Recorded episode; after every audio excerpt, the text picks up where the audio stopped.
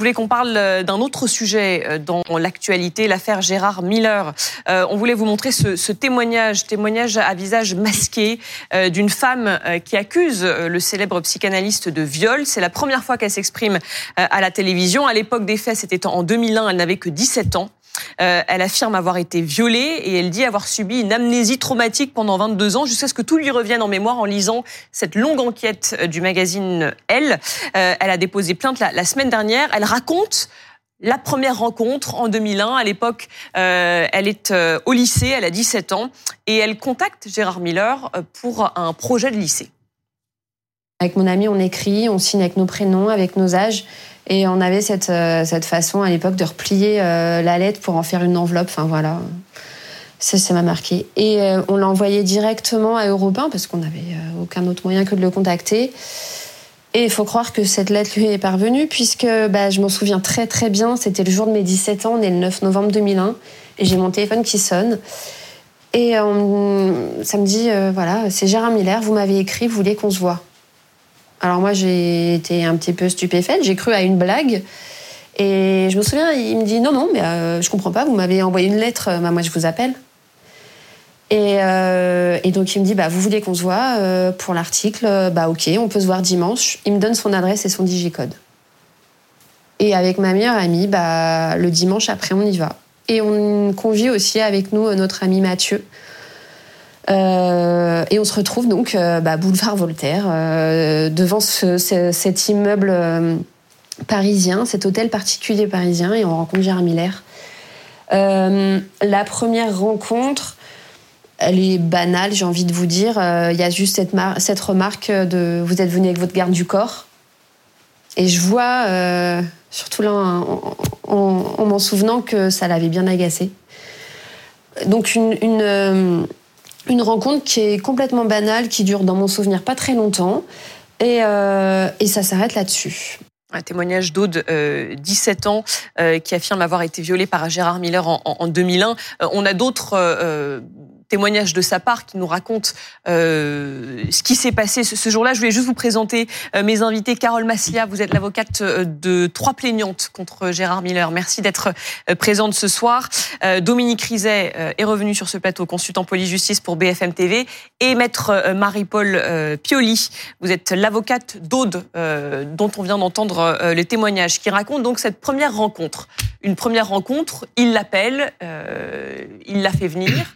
Euh, à ce moment-là, il ne se passe rien.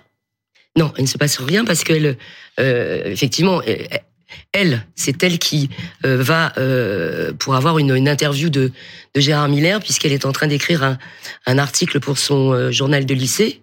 Elle est en terminale L et évidemment elle est passionnée de, de, psychanalyse. Elle deviendra elle-même psychanalyste et elle va envoyer une lettre à Europe 1 qui la, la, la, transfère à Gérard Miller. Elles, elles ont mis toutes les deux, sa, son, sa meilleure amie et, et elle, euh, leur nom, leur numéro, leur numéro de téléphone Donc et il leur les âge. Et il, a, il, les, il les appelle. Et elles viennent toutes les deux, accompagnées d'un camarade de classe, lui aussi très intrigué par euh, cette rencontre. Et là, effectivement, euh, Gérard Miller euh, les est conduits plus ou moins. En tout cas, l'échange est très bref, puisqu'il leur dit en effet, comme elle le raconte. Vous êtes venu avec votre vous garde êtes venu avec votre garde du corps. Il est semble-t-il euh, désappointé. S'ensuit une deuxième rencontre. Deuxième rencontre avec les deux jeunes filles euh, seulement. Et, et là, il, il, propose une séance d'hypnose. À la camarade de d'Aude et qui refuse. Aude, elle, elle, est plutôt, pourquoi pas, elle se dit après tout, c'est aussi un champ d'investigation de la psychanalyse. Et là, euh, Gérard Miller leur dit, c'est les deux ou rien. Et donc, elles repartent. Et puis, il y a une troisième rencontre, là, il appelle seulement. Et là, on y vient. Euh, il lui suggère de se retrouver donc euh, à Paris un dimanche midi après une conférence qu'il vient de, de donner. Et une fois arrivé, euh, il lui propose d'aller bruncher avec lui et euh, euh, ses copains, notamment Laurent Ruquier. Elle raconte à notre micro ce qui se passe derrière.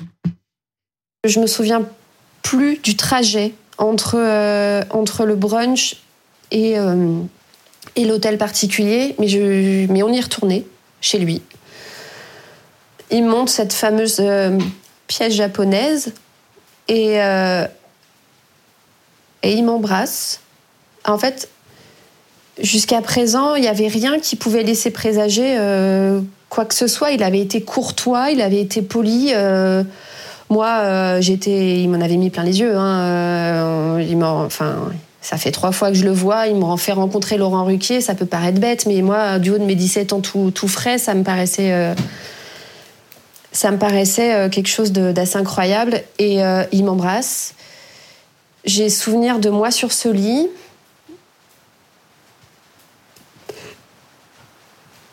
J'ai le souvenir euh, qu'il en, baisse, son pantalon.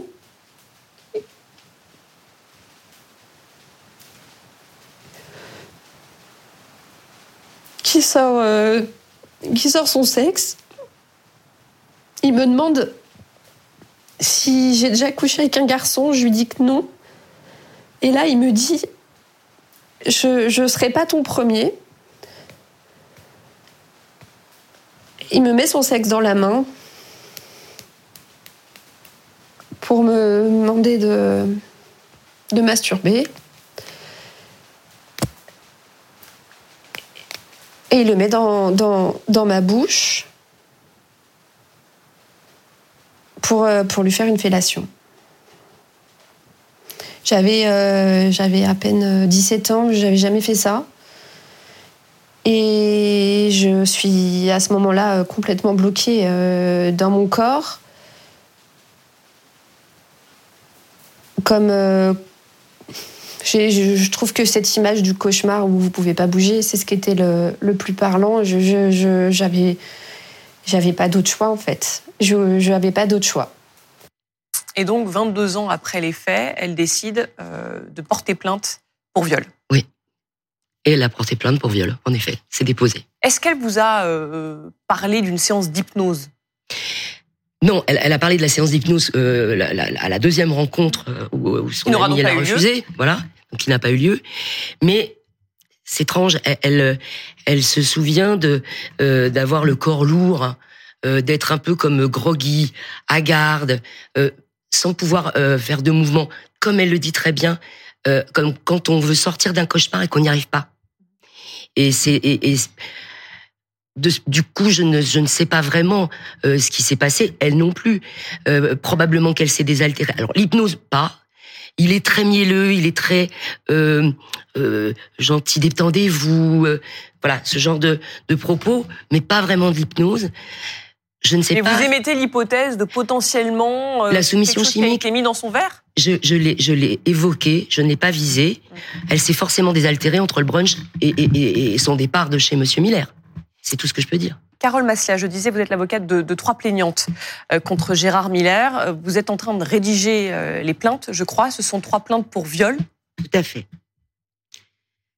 Des plaintes pour viol, dont probablement une est prescrite, mais la, la plaignante ou la, la présumée victime, en tout cas, souhaite euh, symboliquement que cette plainte euh, soit déposée pour elle et éventuellement pour les autres. Euh, il s'agit de, de viol. Lorsque j'entends le témoignage de d'Aude, cette jeune euh, femme, finalement, il y a un certain nombre de points et de similitudes. Lesquels? Euh, La séance d'hypnose, euh, le recrutement, une personne qui semble aller faire son marché dans le cadre de d'émissions de TV pendant les coupures euh, de, de, pub. Euh, et puis ce sentiment de... Ils sont impressionnés. Ce sont finalement des jeunes femmes qui sont souvent vulnérables, fragiles, jeunes, qui ne sont pas issues du même milieu social et qui ont une forme de fascination euh, à l'endroit euh, de, de Monsieur Miller et qui sont finalement au départ assez flattés de la démarche qu'il fait. Et ensuite, euh, selon leur dire, eh bien, elles sont piégées, abusées, etc. Ce que je voudrais dire, si vous le permettez, c'est qu'on assiste actuellement, depuis quelques jours, à un déferlement médiatique. Et que je n'aimerais pas que parce que on en parle et parce qu'on ne peut pas procéder par euh, affirmation comme ça péremptoire, euh, on puisse ériger quelque part M. Miller en victime d'un tribunal médiatique qui aurait statué à la place de la justice. Ce dernier a affirmé qu'il réservait euh, ses déclarations à la justice. En ce qui nous concerne, en ce qui concerne mes clientes, mes plaignantes, nous ferons de même. Donc nous euh, rédigeons, nous finalisons des plaintes avec un maximum d'éléments. Et ensuite, on sait qu'il y a une enquête préliminaire qui débouchera vraisemblablement sur une ouverture d'information. Et on verra. Mais je crois que c'est très important parce que je pense que de l'autre côté de la barre, comme on dit ainsi, euh, les choses, les paroles, nos paroles sont scrutées, sont attendues, sont disséquées, et qu'il faut être donc extrêmement prudent et surtout ne pas tomber dans ce piège-là de se dire que finalement il aurait été euh, jugé, que la présomption d'innocence aurait été euh, battue en brèche. C'est faux. Il est présumé innocent et il sera déclaré innocent tant qu'il ne sera pas déclaré définitivement coupable. C'est vraiment essentiel. C'est essentiel, mais est-ce que dans l'opinion publique, euh, ça s'entend vraiment ça. Euh, on a plutôt l'impression quand même, à travers les différents cas, et je ne parle pas que de Gérard Miller, mais il y a eu PPDA, etc., euh, que, que, que, voilà, que finalement c'est un peu terminé pour eux. Ils sont mis dans la case du présumé coupable. Enfin, moi, je peux pas l'entendre comme ça. C'est l'honneur de notre homme que de, que de défendre la présomption d'innocence. C'est la pierre angulaire de tout un système. Maintenant, l'opinion publique, il y a les réseaux sociaux, il y a les journaux, il y a les reportages, euh, il y a des, il y a des, et c'est normal aussi de, on peut s'interroger. Après, euh, il y a une instruction et il y aura une instruction et de toutes les manières, le juge instruira à charge et à décharge. Mmh. Peut-être qu'on aboutira à un non-lieu. Et peut-être que nos clients respectifs feront l'objet de, plaintes en dénonciation calomnieuse. Je veux dire, tout est possible. Je crois qu'on est vraiment aux prémices d'une enquête, que les choses vont euh, se mettre en ordre, qu'il y a quand même des éléments euh, qui vont être développés, qui vont être transmis à la justice, et que le et que la justice appréciera. Mais si on fait le point d'ailleurs, euh, Dominique Rizet, sur ce qu'on sait, on, parle de combien de témoignages et de combien de plaintes déposées, parce que c'est pas pareil non plus. On parle de 67 témoignages de femmes euh, qui mettent en cause des comportements de Gérard Miller. Alors, euh, ce chiffre a été cité encore tout à l'heure par Muriel Reus, qui est la cofondatrice de MeToo Media. C'est un chiffre qui a été avancé par le magazine Elle. Il y a, à notre connaissance, six plaintes qui ont été déposées contre Gérard Miller, de femmes déclarant à minima des gestes sexués de la part du psychanalyste. On est entre 1995 et 2005 il faudra parler des délais de prescription, mais euh, nos avocates et avocats ici en parleront beaucoup mieux que moi. Euh, voilà, six plaintes. Et puis, il y aurait en plus ces trois autres plaintes, maître, que vous déposez. Donc, ça ferait neuf en tout. Hein, voilà. Pour l'heure, oui. Euh, ça ferait neuf personnes qui neuf déposent plaintes déposées contre Gérard Miller, sachant que nous aussi, on va prendre la précaution oratoire de dire que jusqu'ici, il est présumé innocent. Mmh. Mais quand on entend le témoignage d'Aude, euh, euh, elle a 17 ans en 2001, on est en 2023. Son témoignage recueilli par Alexandra Gonzalez, du chef adjointe du service police euh, justice de BFM TV, est quand même un témoignage qui est bouleversant. Alors, soit euh, Aude dit la vérité, soit Aude ne dit pas la vérité. Si elle ne dit pas la vérité, elle ment bien. Euh, et si elle dit la vérité, euh, c'est difficile d'imaginer ce qu'elle a pu vivre et comment elle a enfermé ça en elle. Et Johanna Rosenblum le disait tout à l'heure ici sur le plateau, comment elle a enfermé ça en elle pour euh, libérer sa parole après avoir lu le magazine Elle au mois de, de, de, janvier, avoir vu le, ce magazine qui parlait donc de trois eh plaintes et elle dépose plainte le 31 janvier 2023. Alors justement là-dessus, effectivement, elle le raconte aussi au micro d'Alexandra Gonzalez et Étienne Grelet. Le déclic 22 mhm. ans plus tard, elle explique pourquoi elle dépose plainte euh, plus de 20 ans plus tard. On l'écoute. On m'envoie la, la, capture d'écran euh, de l'article de Elle où il y a marqué euh, Gérard Miller visé par des, des enfin, témoignages d'agression sexuelle et de viol. Et là, ça vous, euh, désolé pour l'expression, mais ça vous saute à la gueule. Et là, j'ai les images qui reviennent et ça tourbillonne et je me sens mal, j'ai euh, envie de vomir. Je, j'ai tout, tout qui s'emballe, je, je, je, respire super difficilement et là, il y a cette, il faut que je parle, il faut que ça sorte. Et c'est super violent parce que les images, bah, la, mémoire, elle s'efface pas, mais les images, elles vous arrivent avec une violence c'est super compliqué. Il y a encore, euh, des images qui arrivent, il y a des cauchemars. Enfin, c'est. Euh, mais ça m'a euh, littéralement sauté au visage. Elle, elle dit, ça m'est revenu comme un déclic. C'est une amnésie traumatique pendant pendant 22 ans. Et en lisant ces témoignages dans Elle, tout est tout est ressorti. C'est vrai qu'on peut se poser la question. On parle d'une soixantaine de témoignages. Seules six personnes qui ont porter plainte pour l'instant. Pourquoi vos clientes à vous, par exemple là, décident elles euh, de porter plainte? C'était combien de temps euh, C'était il y a combien de temps les faits qu'elles dénoncent? 2004, 2005. Donc il y a longtemps. Oui, donc il y a longtemps. Mais euh, on parle de, des, troubles de la mémoire, du, du syndrome post-traumatique, ce sont des faits réels. Et la raison, elle est simple pourquoi est-ce que le législateur, en 2021, a décidé de reporter la prescription 30 années après la majorité?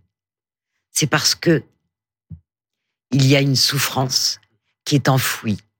Il y a un sentiment de culpabilité. Il y a un sentiment de honte. Et je vais vous dire, finalement, des fois, vous vous dites, j'essaye de m'en sortir.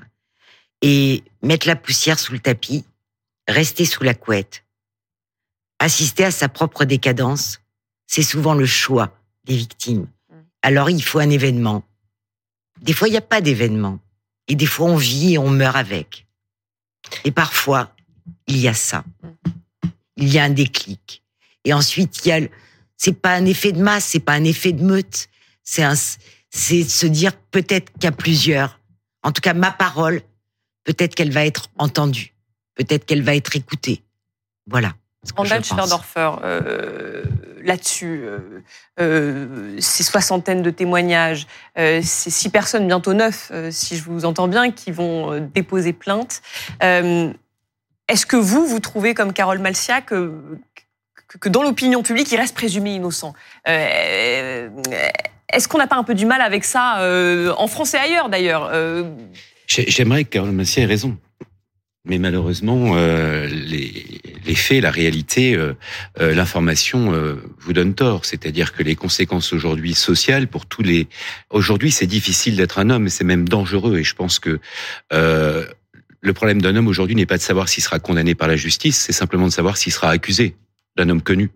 Et vous prenez tous les hommes connus, on pourrait faire une liste, Gérard Depardieu, euh, C'est difficile d'être un homme, je me mets à la place euh, des, des, des, des, victimes. Euh, alors, Julie, Julie, des, des, victimes présumées, euh, des, des, plaignantes, d'accord? Mais vous avez des hommes accusés à tort dans tout ça. Euh, il y a eu, je vous rappelle quand même que Tariq Ramadan a été acquitté. par exemple, ce joueur de football qui était poursuivi pour cette viol a été acquitté.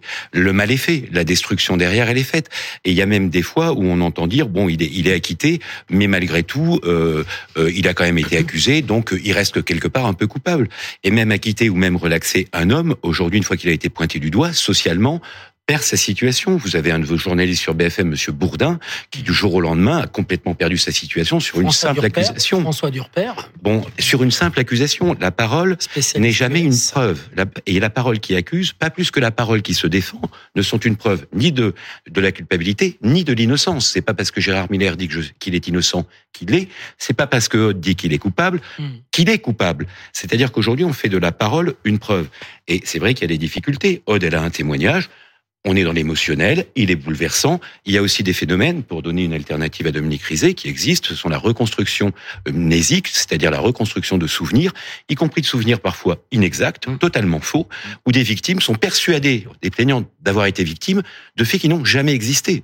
Euh, donc c'est très complexe comme mécanique. Et l'écoulement du temps, c'est pour ça qu'on y met une limite, même si elle est très longue, 30 ans c'est très long quand même, l'écoulement du temps euh, provoque une érosion des souvenirs, voire une altération, voire une modification des souvenirs. Donc il faut être très prudent. Ce qui est intéressant aussi dans ce que dit Maître Messia, et je vous remercie de votre prudence confrère, parce que c'était pas le cas hier pour PPDA, pour beaucoup d'autres confrères, c'est qu'il y aura une instruction. Et cette instruction, on va euh, pas se contenter de la parole. C'est insuffisant. MeToo, le mouvement MeToo aimerait que la parole des femmes soit crue dès qu'elles accusent, qu'elles soient crues immédiatement. Il va falloir quoi Des, des preuves matérielles il va, il va falloir des investigations. Euh, il va falloir, par exemple, Monsieur Ruquier aurait été témoin concernant Aude d'une rencontre qui n'est pas anodine. Euh, J'ai cru voir que Monsieur Ruquier ne s'en souvenait pas. Il va falloir qu'il se creuse la tête. Elle a existé, elle n'a pas existé. Elle n'est pas anodine, cette rencontre, puisque les faits se seraient produits juste après cette rencontre. Bon, euh, vous avez parlé aussi, euh, on sait dans des affaires de viol, il y a des éléments médico-légaux. Là, c'est impossible. Il y a des témoignages. Là, c'est difficile. Il peut y avoir des échanges, pour PPDA notamment, de SMS, de messages, qui vont être scrutés. Parce que quand vous avez une personne qui vous dit j'ai été harcelé, mais on se rend compte que c'est plutôt elle qui a harcelé, parce que les victimes, euh, ou les plaignantes ne disent pas toujours la vérité, parce que certaines mentent. La nature humaine est complexe, et c'est pas parce qu'on est une femme qu'on est de bonne foi. Donc tout ça est très compliqué. Euh, Même quand il y a des dizaines et des dizaines de témoignages, comme c'est le cas dans le dossier Miller Julie, il n'y a pas de preuve mathématique en droit pénal. Ça n'existe pas. On n'empile pas les cas en disant, bah, voyez, comme elles sont cinq, vous êtes automatiquement coupable. Vous comprenez bien que c'est pas possible, c'est pas sérieux. Sinon, il n'y aurait pas besoin de juge. Il suffirait de dire, bon, ben voilà, dès qu'on a cinq plaintes, la personne est coupable. On les analyse toutes et de façon individuelle. Euh, sinon, c'est pas sérieux. Sinon, il n'y a pas de justice. Mais il y a aussi un autre point qui est moral, parce que euh, Dominique Rizet a raison de distinguer les plaintes des témoignages. Et dans les témoignages, vous faites référence au comportement de Monsieur Miller comportement peut-être d'une autre époque.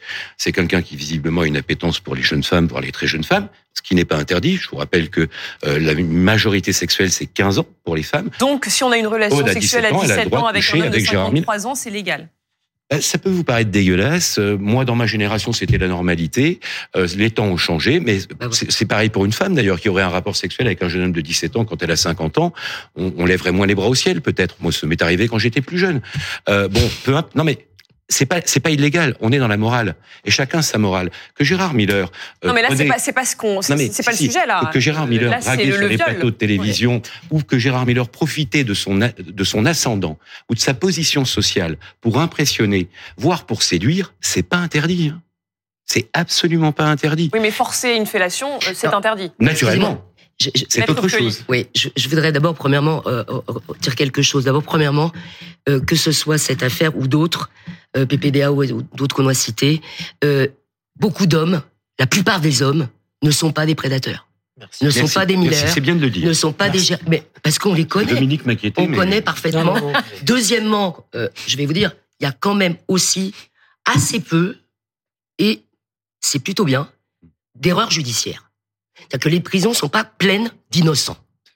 La troisième chose, c'est que euh, quand on dit qu'est-ce qu'elles cherchent ces femmes, et ça va rester dans l'opinion publique, elles cherchent rien de particulier. On n'est pas aux États-Unis. Elles vont pas remporter une fortune. Elles vont pas aller négocier avec le parquet et obtenir un million d'euros, comme on a vu euh, euh, par quelqu'un d'autre. Bon, alors l'opinion publique, elle se fait son avis ces femmes, elles témoignent, elles veulent faire valoir leurs droits, et ensuite, il y a la liberté d'information. Et vous, vous faites votre travail de journaliste en faisant, en donnant l'information. Puis ensuite, la justice fait son travail. Je pense que également les téléspectateurs, euh, le public, c'est également aussi, c'est lui faire euh, injure que de dire qu'on ne sait pas et qu'on va, on va le laisser stigmatiser comme étant un coupable. C'est faux. C'est faux parce que le temps de la justice va passer. Il existe par ailleurs, en droit pénal, c'est rare qu'il y ait beaucoup, beaucoup de preuves. Et dans ces affaires-là, encore moins. On est évidemment parole contre parole, mais tout de même, je, moi aussi, avec des faits qui, pour, en grande majorité, des faisceaux, sont. Des faisceaux d'éléments hmm. concordants, graves et concordants. Évidemment, c'est toujours la présomption d'innocence. Mais c'est pas parce qu'il y a 60 victimes, c'est parce qu'elles décrivent toutes la même chose et que 60 femmes soient toutes des menteuses et auraient comploté contre euh, Gérard Miller pour le faire tomber de son piédestal, non. Il n'y a pas 60 plaignantes. Ni 60. Il n'y a pas 60 plaignantes. Il y a 60 témoignages, et 67 euh, témoignages. Bientôt 9 plaignantes. 60 témoignages à charge, tout de même. Mmh, mmh. Donc, la présomption d'innocence, évidemment, mais elle se rétrécit à force d'avoir des euh, charges précises et concordantes. Henri Guénaud, j'aimerais avoir votre regard là-dessus. La présomption d'innocence, à vos yeux, euh, est-ce qu'elle est respectée? Est-ce qu'elle est trop souvent bafouée? Ah, Elle est en général respectée par la justice, encore qu'il arrive de temps en temps que... Moi, je connais des gens qui sont rentrés dans le cabinet du juge d'instruction, il leur a dit euh, Démontrez-moi que vous êtes innocent ». Voilà, ça existe aussi. Effrayant. Mais comment? C'est effrayant. Mais oui, mais ça existe aussi. Voilà, euh, parce qu'après tout, la justice est humaine, euh, et certains juges pensent que l'impartialité n'est pas un devoir pour eux. Donc euh, voilà, normalement, c'est très dur pour un juge d'instruction. Il doit instruire à charge et à décharge. Bon. Et ça, c'est évidemment humainement très très compliqué. Mais disons qu'en général, la présomption d'innocence, elle est respectée, elle est respectée par la justice. Elle n'est pas respectée par l'opinion. Personne n'oblige l'opinion à respecter la présomption d'innocence. Voilà. Et ce qui a été décrit était était, était, était très juste. Alors on peut ne pas appeler ça une meute, etc. Mais il y a une forme de logique de meute qui dû à quoi? Aux réseaux sociaux? Non, mais à, la nature humaine, tout simplement. C'est alors c'est amplifié par les réseaux sociaux, les les les, les, les chaînes d'information, les mais mais euh, mais c'est la nature humaine. Voilà, c'est avant même l'existence des réseaux sociaux, la meute existait et la meute est faite de gens souvent souvent qui raisonnable avant de, de, de, se, de se noyer dans la meute. Euh, voilà, et on a, enfin, l'histoire en est plein. On est pleine, pardon. Enfin, c'est, voilà, donc, euh, évidemment, ça, ça, ça existe. Évidemment, la présomption d'innocence, c'est quelque chose de socialement très, très fragile, mais qu'il faut défendre à, tout prix à tout prix. Sinon, n'importe qui peut être accusé par n'importe qui de n'importe quoi. dans, un des livres de, Dupont-Moretti, il y a, quelque chose que j'ai trouvé, enfin une image que j'ai trouvée très intéressante. Il dit un soir, dans une tribu primitive, euh, les, anciens de la, tribu sont réunis autour du feu pour décider euh, si euh, s'ils doivent condamner à mort un, des membres de la tribu qui a fauté et un se lève et dit dans la, passion du moment, il dit Attendez. Et il dit Ça, c'était le premier avocat de l'histoire. C'est très, c'est très beau. C'est très beau et c'est très profond. C'est très profond. La justice, elle est là pour ça. Elle est là pour qu'on puisse prendre du recul sur la meute, mais ça n'empêche pas la meute d'exister. Moi, je ne me prononce pas du tout sur l'affaire euh, euh ni Gérard Miller, ni Depardieu, ni euh, euh je, voilà, je je suis pas suis pas psychothérapeute, je je connais, je j'ai pas entendu les témoignages. Voilà, le juge d'instruction fera ce qu'il a ce qu'il a à mm. faire. Euh, les les psychologues feront l'analyse de, de, de la parole. Mais vous dites euh, attention, attention à la présence. Mais toujours, toujours dans tous les cas de figure. Azilise. Oui, non, alors bon, moi c'est vrai que euh, il y a le, travail de journaliste qui est d'informer et de dire euh, les affaires en cours, etc. Après, c'est vrai que ce type de de témoignages, moi, euh, basés sur l'émotion aussi, évidemment, parce qu'on compatit tous quand on entend cela, me rend assez mal à l'aise et euh, je n'aime pas tellement que euh, l'enquête se fasse sur un plateau de télévision. mais voilà, je pense qu'il y a quand même deux autres choses importantes à dire. C'est que il y a des mouvements euh, féministes euh, très militants qui voudraient en effet euh, bafouer un certain nombre de droits, considérer que la liberté des autres n'existe plus et donc dire au revoir à la présomption d'innocence, à la prescription et à tout un ensemble de droits auxquels on a mis des limites. mais par ailleurs, quand on entend ces témoignages, on est aussi obligé de se dire qu'il y a peut-être quelque chose qui n'a pas été fait dans les, notamment dans, quand on entend Aude, on se dit, mais euh, il n'y avait pas tellement de, de, de violence physique, par exemple. Et c'est une jeune femme qu'on a laissée euh, dans, les, dans les bras d'un homme manipulateur et à qui euh, elle n'a pas su dire non, parce que peut-être qu'on n'aura pas suffisamment dit aux jeunes femmes qu'elles ont le droit aussi de dire non. Et donc, cette libération de la parole, elle peut permettre cela, cette prise de conscience, euh, et, et, simplement de dire aux jeunes femmes qu'elles ne sont pas des objets et qu'elles et qu'elles ont le droit de dire. D'accord, euh, maître Maslia, euh, je vous voyais réagir d'un mot. Non mais en fait, j'écoute ce débat et enfin. Moi, je, je, c'est pas de, du militantisme ou du un féminisme à l'excès. Non, mais je ne parlais pas de, de, vous. Mais ah non, mais je vous parlais pas de je, je, je dis que... ne, ne, parlez, non, évidemment, vous ne pouvez pas parler de moi parce que c'est pas le cas. Je dis simplement, voilà. euh, nous, on est, à, vous savez, il faut un certain, il faut une certaine humilité dans l'approche de ce type de dossier. Vous avez des gens qui arrivent, qui sont absolument effondrés, qui vous, qui vous donnent, qui vous livrent, qui se confient à vous et qui vous donnent une, une version. Moi, je ne sais pas si c'est vrai. Mais moi, j'ai un rôle d'accompagnant, mais avec prudence. Alors, pour rédiger une plainte, je lui dis pas, bah écoutez, racontez-moi votre histoire, et puis je vais faire un copier-coller. Et voilà. Est-ce que vous avez des témoignages? Quelles sont les preuves? Est-ce qu'on va pas attendre euh, les des aveux euh, qu'est-ce que qu'est-ce qu'on a? Qu'est-ce qu'on a? Soit pour pousser la porte d'un commissariat, soit pour saisir le procureur de la République. Il faut qu'on ait euh, c'est pas juste un faisceau d'indices, c'est racontez-moi les faits, ce qu'il y avait des témoins. Et c'est vrai que en parlant, en s'exprimant ainsi, oui, ah bah oui, je me souviens, j'étais dans tel endroit, j'avais pris un café, puis voilà, je peux même vous donner le nom de ce café, et j'avais bu telle boisson, et ensuite euh, sa, maison, je peux vous la décrire avec euh, précision. Et tout ça fait que vous vous dites, voilà, ça me semble plausible, et puis c'est pas à moi d'apprécier. Et moi, je fais le travail, je saisis la justice, et la justice apprécie. Donc, c'est ce que je vous disais tout à l'heure. Finalement, le risque, c'est de, voilà, alors, les hommes, on leur euh, jette l'opprobre et l'anathème, donc on ne peut plus rien dire ni rien faire. Au nom de cette libération de la parole, qui est une notion qui m'est complètement étrangère, comme si d'un coup euh, les femmes étaient devenues intelligentes et avaient pu s'exprimer, c'est pas c'est pas ça.